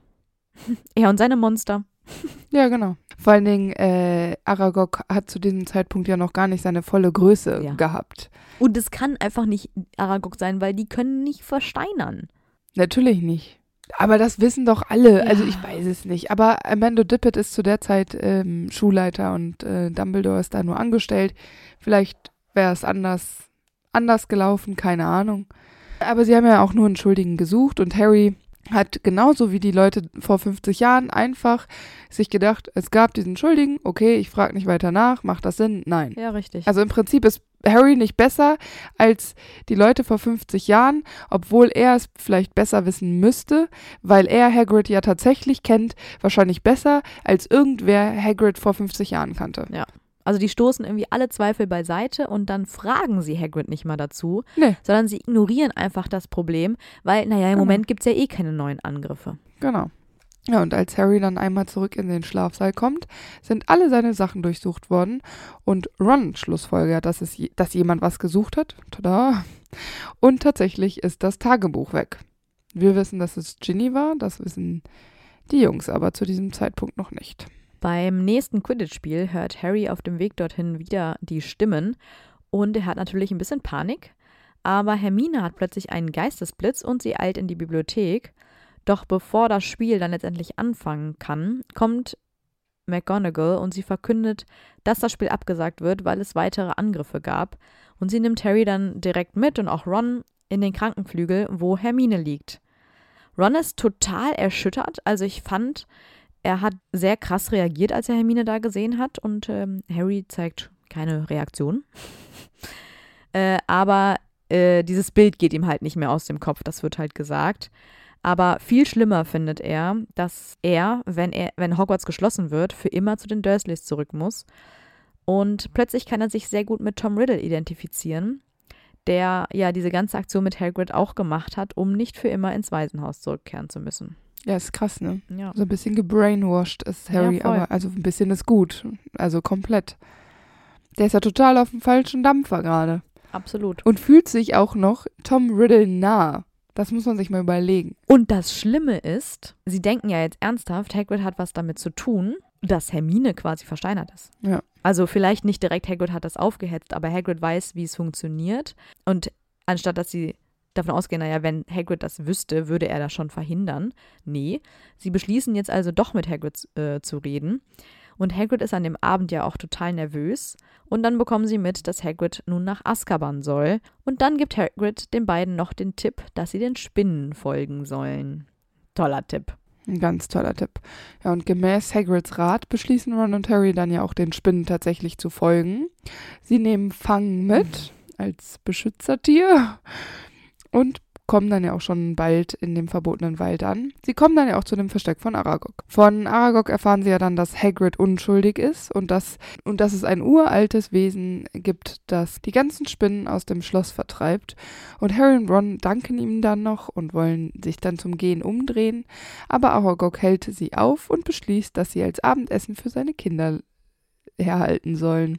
Ich finde es auch krass, dass Harry von einer Spinne umgestimmt werden kann. Ja. Einfach so. Ja, aber sie ist ja Zeuge, ne? Also eine sprechende Spinne. Kann man ja mal glauben, was sie sagt. Ja, klar, so eine riesensprechende Spinne hat jetzt. Ja, klar. Mein, Harry hat wahrscheinlich Tage, wenn nicht sogar Wochen, weiß nicht, ob es Wochen waren, aber auf jeden Fall einen längeren Zeitabschnitt, die ganze Zeit gedacht, Hagrid war es und plötzlich ist er da in diesem Wald. Aber vielleicht hat er einfach jetzt Angst bekommen und dachte sich so, naja, also hier, das ist alles so. Mhm. Ja, die wollen einfach Und- nicht, dass es Hagrid war. Deswegen klammern Ja. die sich an alles. Ja, ich finde es okay, aber davor haben sie sich an nichts geklammert. Richtig. Ich finde es trotzdem erstaunlich, weil das ist ja schon eine beängstigende Situation. Und Harry hat natürlich auch Schiss, aber er behält mehr oder weniger ja die Ruhe. Sie schaffen es da tatsächlich ja auch zu fliehen, weil sie vom fliegenden Auto von Mr. Weasley gerettet werden, was inzwischen ja verwildert im Wald wohnt. Ich finde das so witzig. Ja. Und Harry schließt dann ja auch darau- aus Aragogs Worten, dass das Mädchen, was damals vor 50 Jahren gestorben ist, wohl die maulende Myrte gewesen sein muss. Und sie wollen dann Myrte befragen, werden allerdings von McGonagall aufgegabelt und deswegen schwindeln sie, dass sie eigentlich zu Hermine wollten. Und Minerva erlaubt es auch ausnahmsweise. Ja, und als Harry sich so ein bisschen über Hermine beugt, kann er eben sehen, dass Hermine was in der Hand hält. Ein zusammengeknülltes Blatt Papier. Und es ist ein Artikel über Basilisken. Und Harry und Ron haben jetzt die Lösung. Äh, Harry weiß nun, warum er diese Stimme hört, nämlich weil er Pasel kann und es sich um eine Riesenschlange handelt. Und wie Hermine richtig geschlussfolgert hat, ist diese Schlange eben in den Rohren unterwegs und deshalb kann Harry sie eben auch im Schloss hören. Genau, und deswegen checken sie natürlich auch, dass bei Myrtes Klo ein Eingang sein muss, weil Myrte eben dort gestorben ist, als sie in die Augen des äh, Monsters blickte. Und Harry will das Ganze natürlich sofort McGonagall erzählen.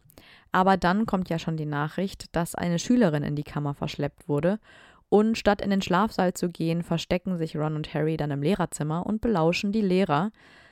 Und weil diese wiederum locker checken wollen, um Ginny zu befreien, wollen die beiden Jungs ihm dann alles sagen, was sie wissen, um ihm so ein bisschen zu helfen. Aber Lockhart will eigentlich gerade die Biege machen. Und noch bevor er die Gedächtnisse der Jungs löschen kann, entwaffnet ihn Harry und sie nehmen ihn einfach mit in die Kammer. Klar. Ich meine, hier hätte man ja auch eigentlich nochmal mit einem anderen Lehrer reden können. Äh, aber nee. Äh, Harry freut sich dann ja sogar total, weil Lockhart vor Angst zittert. Und dann schubst er ihn einfach mal als erstes in das Rohr, was in die Kammer führt. Wo ich mir denke, charmant. Ja. Ja, weil im Film ist es ja, dass das, dass dieser ganze äh, Waschtischkomplex da aufgeht und man da runterspringt. Aber in, im Buch ist das doch so ein Waschbecken an der Wand, was dann verschwindet und dann kommt eben dieses Loch in der Wand. dass das alles eigentlich ziemlich unlogisch ist, weil damals, Ja. als die Kammer gebaut wurde, gab es keine Kanalisation und auch keine Rohre Ja. und auch keine Waschbecken. Aber egal, darüber sehen wir mal hinweg. Harry denkt auch, dass er meilenweit unter der Mhm. Schule ist. Also meilenweit ist schon echt ziemlich weit. Ich weiß nicht, ob das geht. Die würden doch auch diesen Fall gar nicht überleben, wenn die da. Du nimmst ja Eben. an Geschwindigkeit zu, wenn du im freien Ja, ja, Fall klar. bist. Ja, ja, eben. Ja, es macht nicht so richtig Sinn, aber okay. Es ist vielleicht wirklich sehr tief und Harry äh, übertreibt einfach ein bisschen. naja, aber sie finden sich ja dann in diesen labyrinthartigen Tunneln unter der Schule wieder und dort unten sehen sie auch die Schlangenhaut, die eben der Basilisk da liegen gelassen hat. Lockhart hat da irgendwie so einen Trick, der versucht, so eine Ohnmacht vorzutäuschen, um Rons Zauberstab zu stehlen. Er kriegt auch Rons Zauberstab tatsächlich in die Hand, wendet den Vergessenszauber an und Rons Zauberstab ist ja kaputt. Also entsteht eine kleine Explosion und die Jungs werden durch die runterfallenden Steine getrennt. Also Harry ist auf der einen Seite und Lockhart und Ron auf der anderen Seite. Und Harry beschließt ganz wagemutig, alleine weiterzugehen und Ginny zu retten. Ja, weil die Zeit läuft ja auch davon, ne? Also Ginny liegt da jetzt schon länger und da muss man sich auch beeilen. Und erst dann betritt er hinter einem weiteren großen Schlangentor die eigentliche Kammer des Schreckens. Genau, Harry entdeckt dann ja auch Ginny und er ist ganz verzweifelt, weil sie keine Regung zeigt. Und dann sieht er auch Tom Riddle, den jungen Tom Riddle aus dem Tagebuch, den er aus dieser Erinnerung schon kennt. Und Harry denkt immer noch, sie seien auf derselben Seite. Ich meine, dass ihn das nicht wundert, dass dieser Mann nicht gealtert ist. er will dann Riddle sogar überreden, dass sie Ginny retten müssen. Und als Tom Harrys Zauberstab aufhebt, da bedankt sich Harry noch ganz nett, da, weil er denkt, er hätte ihn für Harry aufgehoben, um ihn, ihm zu reichen. Das ist natürlich nicht so. Und Tom erklärt ihm dann alles, wie er Ginny manipuliert hat, dass sie alles für ihn getan hat, dass er aber diesmal gar nicht mehr das Interesse an Schlammblütern hatte, sondern vielmehr an Harry. Und dann deckt er noch auf, dass er Lord Voldemort ist. Und weil Harry für Dumbledore einsteht, natürlich, und ihm Treue beweist, erscheint dann auch Fawkes, der Phönix, gemeinsam mit dem sprechenden Hut. Und Harry versteht selbst nicht so richtig, wie ihm das helfen soll. Vor allem gegen den Basilisken, den Tom dann nun freilässt. Aber Fawkes macht den Basilisken ja blind, sodass er Harry nicht mehr mit seinem Blick töten kann. Ja, und während des Kampfes gegen den Bas Basilisken kann Harry dann das Schwert von Gryffindor aus dem Hut ziehen, was nur ein wahrer Gryffindor tun kann. Und mit dem Schwert kann er dann den Basilisken töten, also er schiebt ihm das so in den Rachen rein. Allerdings wird Harry von einem Zahn des Basilisken am Arm verletzt. Ja, aber Harry lässt sich von dieser Wunde auch nicht aufhalten und geistesgegenwärtig durchbohrt er dann das Tagebuch mit dem Zahn des Basilisken. Also Harry hat keinen Ausweg mehr. Er, er weiß, dass dieses Gift da in seinem Körper ist. Und durch dieses Zerstören des Tagebuchs ist der erste Horcrux eliminiert. Mhm. Harry hat das einfach ganz von alleine geschafft, einfach intuitiv. Naja, da das Gift dieser Riesenschlange tödlich ist, hat Harry nicht mehr viel Zeit. Aber abermals zeigt sich Fawkes und ist sehr hilfreich, denn seine Tränen sind das einzige bekannte Gegengift gegen das Basiliskengift und Fox beginnt zu weinen und die Tränen tropfen auf die Wunde und Harry ist sofort geheilt. Ich finde, das ist ein richtig unangenehmer Moment, sowohl im Film als auch im Buch, weil Harry dann sagt so, oh, Herr Fox, du warst wirklich toll, aber ich habe es einfach nicht geschafft. Also, ich war zu langsam, weißt du? Und er denkt so, ich sterbe jetzt, aber Fox, du warst, du warst wirklich toll. Also da denke ich mir halt immer so, oh, Harry muss das sein. Also, hm. Aber immerhin wacht ja auch Ginny auf und mit Fawkes Hilfe schaffen sie es dann ja auch alle aus der Kammer heraus und sie bringen Ginny in McGonagalls Büro, wo Harry dann alles erzählt, was passiert ist. Außer alles, was mit Ginny zu tun hat, weil das lässt er weg, denn er hat Angst, dass sie bestraft wird. Das ist ja auch sehr ehrenhaft, auch ein bisschen schummeln, aber okay. Dumbledore hat es natürlich durchschaut und er bestraft Ginny natürlich auch nicht deswegen. Hätte er so oder so nicht gemacht. Nein, natürlich Ob er es jetzt gewusst hätte oder Ja. nicht. Aber wie gesagt, Harry vertraut Dumbledore irgendwie noch nicht so ganz. Nee, nicht so richtig. Dumbledore bittet Harry dann ja noch um ein Vier-Augen-Gespräch und es wird deutlich, dass Harry sehr daran zweifelt, da, ob er jetzt ein Gryffindor ist oder nicht. Aber Dumbledore erklärt ihm, dass nur ein wahrer Gryffindor das Schwert aus dem Hut ziehen hätte können. Harry bemerkt dann ja auch noch, dass er sehr viele Gemeinsamkeiten mit Riddle hat. Und Dumbledore erklärt ihm, dass in der Nacht, als er Harry die Narbe verpasst hat, auch etwas von seinen Kräften auf Harry übertragen wurden.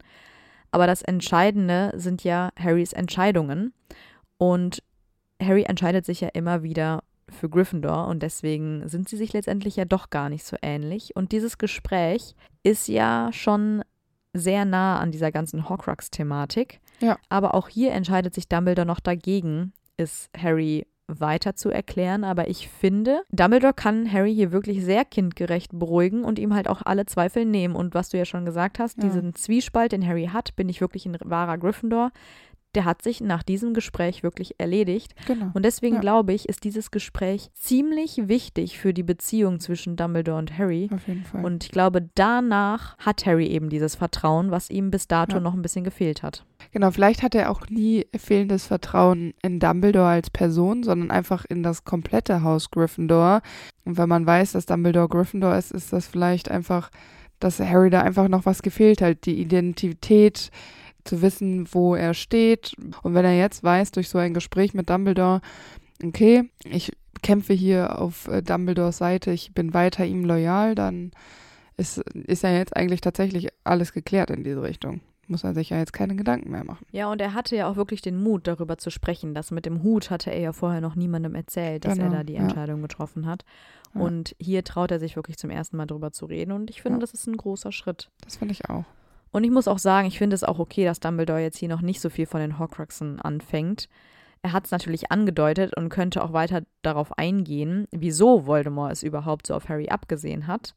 Aber er macht es halt nicht. Das sind natürlich auch immer so Tage, wo Harry sowieso schon sehr viel erlebt hat. Und dass man Genau, da jetzt nicht noch weiter stimmt. reinstichelt, ist schon okay. Grundsätzlich finde ich aber, wird es langsam Zeit, dass äh, Harry ein paar Erklärungen bekommt. Sieht Dumbledore anders. Ja, schade. Naja, aber Malfoy steht dann ja auch vor der Tür, als Harry gerade Dumbledores Büro verlassen will, um sich auszuruhen. Also es geht hier um Lucius, vielleicht nochmal am Rande. Genau, es ist Lucius. Malfoy ist natürlich nicht glücklich darüber, dass Dumbledore zurück ist. Das war ja eigentlich anders abgemacht. Und da finde ich Harry ziemlich mutig, weil er sich auch gegen Lucius Malfoy stellt, indem er ihn damit konfrontiert, dass er Ginny das Tagebuch zugesteckt hat. Das ist echt so ein Gryffindor-Move auch irgendwie, finde ich. Weil, ich meine, es ist Lucius fucking Malfoy. Er ist zwölf. Und ich finde, dass das nicht natürlich ist, dass Harry ihm sowas vorwirft. Ich meine, Lucius sagt ja, ja, was auch zu, was zu beweisen wäre. Ne? Ich meine, das kann man nicht beweisen, das gibt dann Dumbledore auch zu. Aber es steht so im Raum und es kam von Harry, der ja jetzt schon ziemlich geschwächt ist. Ich meine, der hat gerade einen Kampf hinter sich, ne? Aber dann macht Harry ja etwas ganz Verrücktes. Er schnappt sich nämlich das Tagebuch und reicht es gemeinsam mit einer seiner alten stinkenden Socken an Lucius. Ja. Also es ist nicht so wie im Film, wo er die Socke so im Buch versteckt, sondern er reicht beides an Malfoy und Malfoy wirft die Socke einfach weg und Dobby fängt sie Ja, genau. und äh, sieht sie natürlich so als Geschenk und ist dann frei. Das ist sehr dubios alles. Wieder ein, eine Masse an Zufällen, dass Dobby die auch genau fängt. Die haben vorher Blickkontakt gehabt. Ja, aber warum lässt der die nicht einfach fallen? So, warum Das wirft er die so komisch in den Bogen weg? Das ist irgendwie so super strange. Aber in der Situation hatten, während äh, Dumbledore und Lucius sich unterhalten haben, haben äh, Dobby und Harry Blickkontakt gehabt und Dobby hat sich die ganze Zeit dafür so in die Ohren gekniffen, dafür, dass sie diesen Blickkontakt aufrecht erhalten haben. Und vielleicht haben die da so eine Connection gehabt und haben halt diesen Plan geschmiedet, nur mit Ja, aber Augenkontakt. ich, also ich finde, dieser Zufall ist, dass Lucius eine Socke wegwirft und Dobby die genau fängt. Ja, ich weiß nicht. Also das finde ich im Film ist wirklich logischer gelöst, weil da Ja, äh, ich auch. s- sagt Lucius so von wegen, was will ich mit dem alten Buch? Reicht das so an Dobby weiter, so von wegen, halt mal. Und da drin ist halt dann die Socke und dann ist er frei. Im Buch ist es irgendwie so ein bisschen quatschig, finde ich. Ich weiß nicht, ich finde auch dieses mit der alten Socke irgendwie Ja. so ein bisschen crazy. Aber die Socke ist symbolisch für Dobby, also ist es okay. Harry und Ron erhalten jeweils 200 Punkte für Gryffindor und eine Auszeichnung für besondere Verdienste für die Schule. Das heißt, am Ende des Jahres gewinnt Gryffindor den Hauspokal. Natürlich. Und ich hoffe, Überraschend. dass ihre Auszeichnungen die von Tom Riddle ersetzen. Das hatte ich auch letztens ähm, bei einem Kommentar gelesen, dass es ja durchaus auch irgendwie ein bisschen bedenklich ist, dass nach wie vor, obwohl klar ist, dass Tom Riddle Lord Voldemort ist, und das ist ja jetzt nicht erst seit diesem Buch bekannt, Ja. sondern durchaus schon länger, ähm, dass diese Auszeichnung da immer noch in Hogwarts rumliegt. Ja. Naja, aber äh, die Versteinerten werden ja alle wieder zum Leben erwacht quasi. Und auch Hagrid kommt wieder zurück und er bedankt sich bei Harry und Ron, indem er sie so fest auf den Rücken klopft, dass sie mit der Nase in ihren Pudding fallen. und dann ist das Schuljahr ja auch schon zu Ende. Wie findest du Harry in seinem zweiten Schuljahr? Also, mein Resümee, Resümee zum zweiten Buch.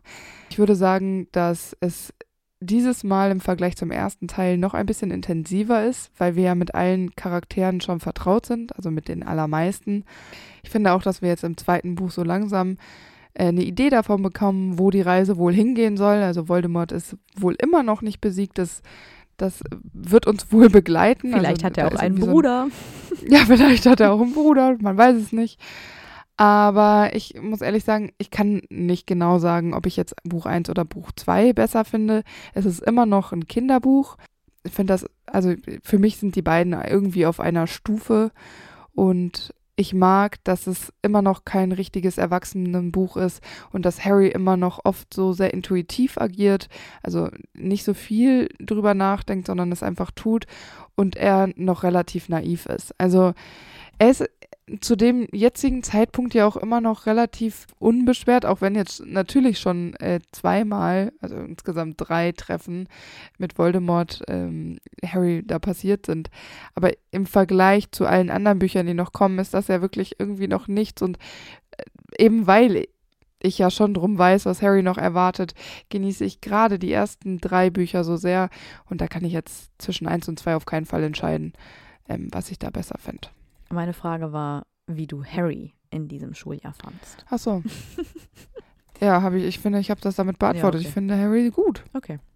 Weil ich finde, Harry ist in diesem Buch sehr unauffällig. Ich finde, er zeigt sehr wenig Reaktion, vor allem im Vergleich zu Ron, der sich ja ständig irgendwie wehrt, er regt sich ständig auf, er ergreift ständig für alle anderen Partei und er sagt auch seine Meinung über Lockhart.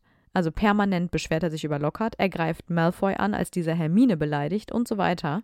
Also ich finde, Ron ist da viel präsenter als Harry. Und Harry ist irgendwie immer nur still daneben. Und das wundert mich sehr in dem Buch, weil ich den Eindruck im ersten Band noch nicht so hatte. Harry wehrt sich quasi nur, wenn er persönlich attackiert wird und aufgezogen wird. Aber irgendwie habe ich das Gefühl, bei allem anderen, ja, ist er oft ein bisschen zurückhaltend. Passiv. Ja, genau, so passiv. Ja, das stimmt. Jetzt, wo du sagst. Ich finde, Harry hat eigentlich einen sehr großen Gerechtigkeitssinn. Also, das ist eigentlich so mein allgemeiner Harry-Eindruck, den ich jetzt von allen sieben Büchern habe. Aber in dem Buch irgendwie wenig. Also, ich meine, klar, dieses, dass er die Welt retten will und er will Ginny retten und äh, es ist egal, dass äh, jetzt die, ihr seid verschüttet, ich muss trotzdem alleine weiter und so. Das ist alles irgendwie immer noch da. Aber so an sich, finde ich, ist er da manchmal echt mir persönlich zu harmonisch und zu glatt. Weil Ron ist ja da. Er sagt, boah, Lockhart ist so blöd, Hermine, wie kannst du den gut finden? Da könnte Harry doch auch mal sagen, hey, ich verstehe das auch nicht, Lockhart ist doch total bescheuert. Das ist nichts. Da kommt nichts. Er lässt Ron immer da alleine mit dieser krassen Meinung. Ja, irgendwie gerade im zweiten will er dann da niemandem auf den Fuß treten. Ne? Und wir wissen, dass er eine Meinung hat. Ja, ja, genau. Sowohl über Malfoy als über Lockhart und so. Wir als Leser hören das raus, aber er sagt es nie. Und das finde ich schade. Vielleicht ist er schüchtern in diesem Buch. Ja, vielleicht. Eingeschüchtert. in deinem Blickwinkel hat Harry noch Luft nach oben. Auf jeden Fall. Und ich weiß auch, dass da noch mehr kommt. Deswegen war ich vielleicht so ein bisschen verwundert darüber, dass es hier so wenig ist, weil so habe ich Harry eigentlich gar nicht in Erinnerung gehabt. Nee, das stimmt. Und ich fand es dann doch sehr auffällig in diesem Buch. Ja. Ja, jetzt, wo du es so sagst, und dann, du hast schon recht, dass, äh, dass es war. Hm. Aber nichtsdestotrotz finde ich es auch, es ist ein sehr, sehr schönes Buch. Also schön im, nicht im Sinne von schöner Handlung, weil es passieren schon auch schlimme Dinge. Aber ich mag das Buch auch sehr gerne aus den genau den gleichen Gründen, die du auch schon gesagt hast. Yay! Gefällt mir gut. Wir sind uns einig. Ja. Was für ein schöner Abschluss. Genau, wir hoffen natürlich, euch hat die Folge gefallen. Wir sind gespannt, was ihr zu Harry in seinem zweiten Schuljahr sagt und freuen uns schon auf eure zahlreichen Kommentare. Genau, wir hören uns in der nächsten Folge wieder. Bis bald. Genau, macht's gut. Tschüss. Und weil es so lustig war, gibt es jetzt noch ein paar Outtakes. Weißt du die Hunde? Ja, auf jeden Fall, klar ich, und deutlich. Dann warte ich noch mal kurz. Das ist letztens, wie letztens dieser Feuerwehrwagen, den hat man auch voll gehört, oder Krankenwagen. Ja, aber wenn man, wenn man nicht drauf achtet, dann hört das man stimmt. sowas meistens Oder man nicht. denkt, dass, manchmal habe ich auch das Gefühl, das ist Gehört dann aktuell gerade bei mir. Weißt du, wenn man so ein Hintergrundgeräusch hat wie diese Sirene, dann denke ja. ich, ach, das ist gerade bei mir, fährt das vorbei. Dabei ist das von der Podcast-Folge, weißt du? Ach so, also du dachtest beim ersten Mal, dass das in diesem ja, genau. Moment war und nicht Jemand vorbei Vergangenheit. Genau, richtig. Ah, ja. Naja. Vielleicht dachten die das auch. Ja. Es hat sich keiner beschwert. Ich denke auch.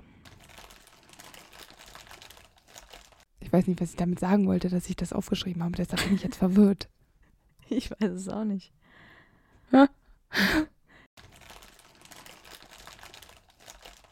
naja, für Harry ist natürlich eins klar. Er möchte auf keinen Fall. Nee, er möchte auf keinen Fall nach Hogwarts zurück. Nee, das will der Harry nicht. Findet der scheiße. Bloß nicht. Wie-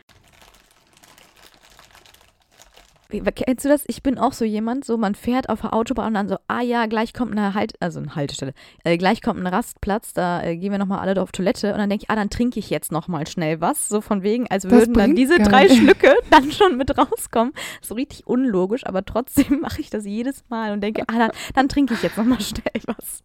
Also ich bin dann eher so einer, der ich, also ich trinke dann nicht mehr. Also äh, ich bin, also als wir hin in den Urlaub gefahren sind, habe ich es nämlich auch so gemacht. Ich habe am Anfang ein bisschen getrunken, dann dachte ich, okay, passt. Wir haben einen Stopp gemacht, dann bin ich am Pieseln gegangen und dann dachte ich, wenn ich jetzt noch mal was trinke, dann kriegen wir es hier nicht Mhm. smooth hin. Und dann habe ich es auch nicht gemacht. Ich hatte natürlich super Durst und eigentlich ist es auch blöd, weil du verlierst zehn Minuten. Ja, und der Körper Ja. braucht, was er braucht. Ne? Eben. Also und ich bin auch ein durstiger Mensch. Also ich habe einfach immer Durst, muss ich auch sagen.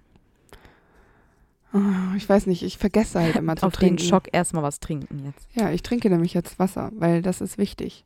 Ich trinke wirklich sehr viel. Das ist auch wichtig. Leute, trinkt viel. Es ist äh, bei diesen äh, Temperaturen vor allem Vor allem. Wasser. Ja, kein Alkohol. Also am Ich bin ja eher so ein Butterbiertrinker den Ah, ganzen ja, okay. Tag über. Ein Synonym für alles Mögliche mit Geschmack, aber nee. ich ähm, zwinge mich im Moment dazu, Wasser ich zu bin trinken. ein wilder, ein wilder Wassertrinker. Interessiert hier auch wirklich kein Schwein. Ja. Egal. Ich habe schon wieder dieses Annoying Orange äh, Bild vor Augen, dass da so Flohpulver liegt und dann sind da plötzlich so Augen und so ein Mund und Ja, sagt, genau. ah ja, wie Tom Riddle. Ja, genau. Ja. Fühlt sich an wie Tom Riddle. Ist es zwar nicht, aber kommt schon hin. Ja, so ist es. Ist nicht viel, aber da geht es um das Geld und da wollte ich noch mal kurz Geldprobleme ja, nee. besprechen. Ja, ruhig da. Die, ich wollte aber die finanzielle. Lage. Ja, ja. Dieser zwingt Harry dann nämlich seine Berühmtheit äh, ausnutzend zu einem Eine Bild für. Berühmthaut. Habe ich ich es dann nochmal richtig gesagt? Ja. Sorry. Gut. Im Film ratter, äh, klatscht er, glaube ich, gegen die Heckscheibe, ne? Heckscheibe. Ja, weil die Windschutzscheibe ist doch so geneigt. Sich dagegen zu knallen ist. Äh, naja, be- Aber ist ich das Heck nicht hinten? Ja, Aber Genau. Harry knallt doch nicht gegen die Heckscheibe. doch, ich glaube im Film. Das, nein, das ist beim fahrenden Ritter, wo er so gegen die hintere Scheibe klatscht. Aber das ist auch eine richtig geile Szene. Ich weiß, das ist eine deiner Ich Lieblingsszenen. liebe die. Ja, ich weiß. Hä, aber ist das nicht so? Ja, genau, das ist ganz schön schwierig, dagegen zu knallen. Ja, genau, wie unangenehm das sein muss, da dann gegen zu knallen. Da lag Also- Harry vorne so auf dem Armaturending. Ja. Das ist das schlimm, dass ich darüber lache. Und das ist ja auch nur so ein Vorsatz, ne? Er sagt dann ja wegen dem Geheimgehaltungsgesetz. Aber ganz ehrlich, Snape hat da persönlichere äh, Hintergründe, warum er das möchte. Ach, meinst du? Da, nein, das glaube ich ja jetzt gar nicht. Ich habe das jetzt halt so geschlussfolgert. Hast du mal ähm, interpretiert. Ist aber gewagt, Amber, ne? Ja, ich weiß. Ist eine gewagte Terro Theo Theorie. Theorie. Ja, Schon wieder eine richtige alberne Folge hier. stimmt. Weil wir so lange nicht aufgenommen haben, das entlädt Ja, sich ja, alles. Ich glaube auch. Naja, aber dann steht Kräuterstunden. Kräuterstund hat Gold im Mund. ja, das, genau, das wollte ich sagen. Das ist das, was äh, Professor Sprout sagen würde. Aber heute geht es nicht um Professor Sprout. Sie hat übrigens auch nicht am Trimagischen Turnier teilgenommen. Hat sie, Ah. sie war auch nicht in der Kammer des Schreckens. War sie wirklich nicht. Ich muss mal kurz mich sammeln. Ich bin jetzt schon bei Nick in Filchs Büro und statt Filch steht hier Fisch. Ach, hier steht so häufig Sachen, die keinen Sinn ergeben. Ich, manchmal lasse ich es einfach stehen. Ah, nee, warte mal. Doch. Ja. Nee. Hä? Der, den er so in Colts, äh, Colts, den er so in Golds äh, Kessel wirft. Hast du gesagt, weil das Snapes Hobby ist? Habe ich? Nein. Weiß ich nicht. Manchmal höre ich Sachen. Ich weiß gerade nicht mehr, was ich gesagt habe, aber nee. Er kann auch Legimentia, weil das ist sein Hobby. Ach nee, das ist obvious, habe ich gesagt. Ach so. Ja, das ist ja auch sein Hobby irgendwo, ne? Oh, ist das eine schreckliche Folge. Eine schrecklich lustige Folge. Äh, sie geben Crab und Gold dann. Hier steht nämlich statt Crab auch einfach Krabbe, ne? Also. ja, und zu allem Überfluss hat Lockhart Valentinstag.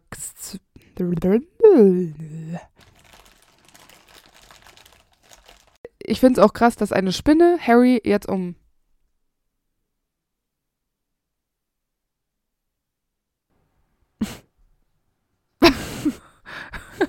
ich Ja, bitte. Isolate.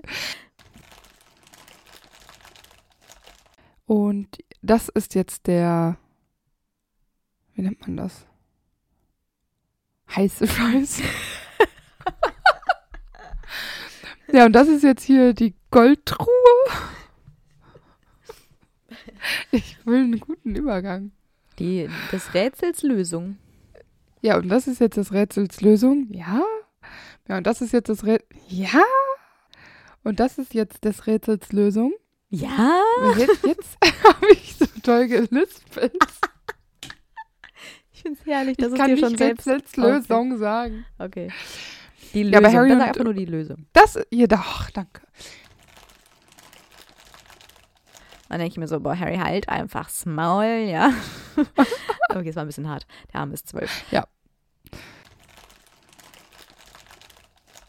Nee, komm. Ja, okay, ich komme. That's a bit romantic. Und mit Fix. Fix! Und mit Fox Hilfe.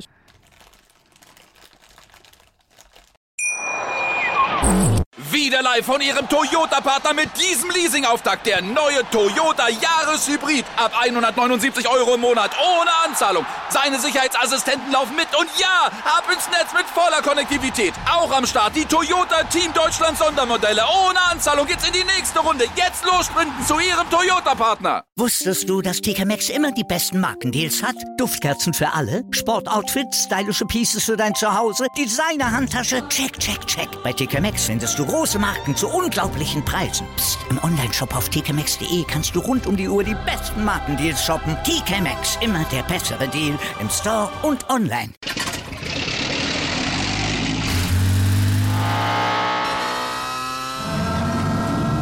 Von 0 auf 100.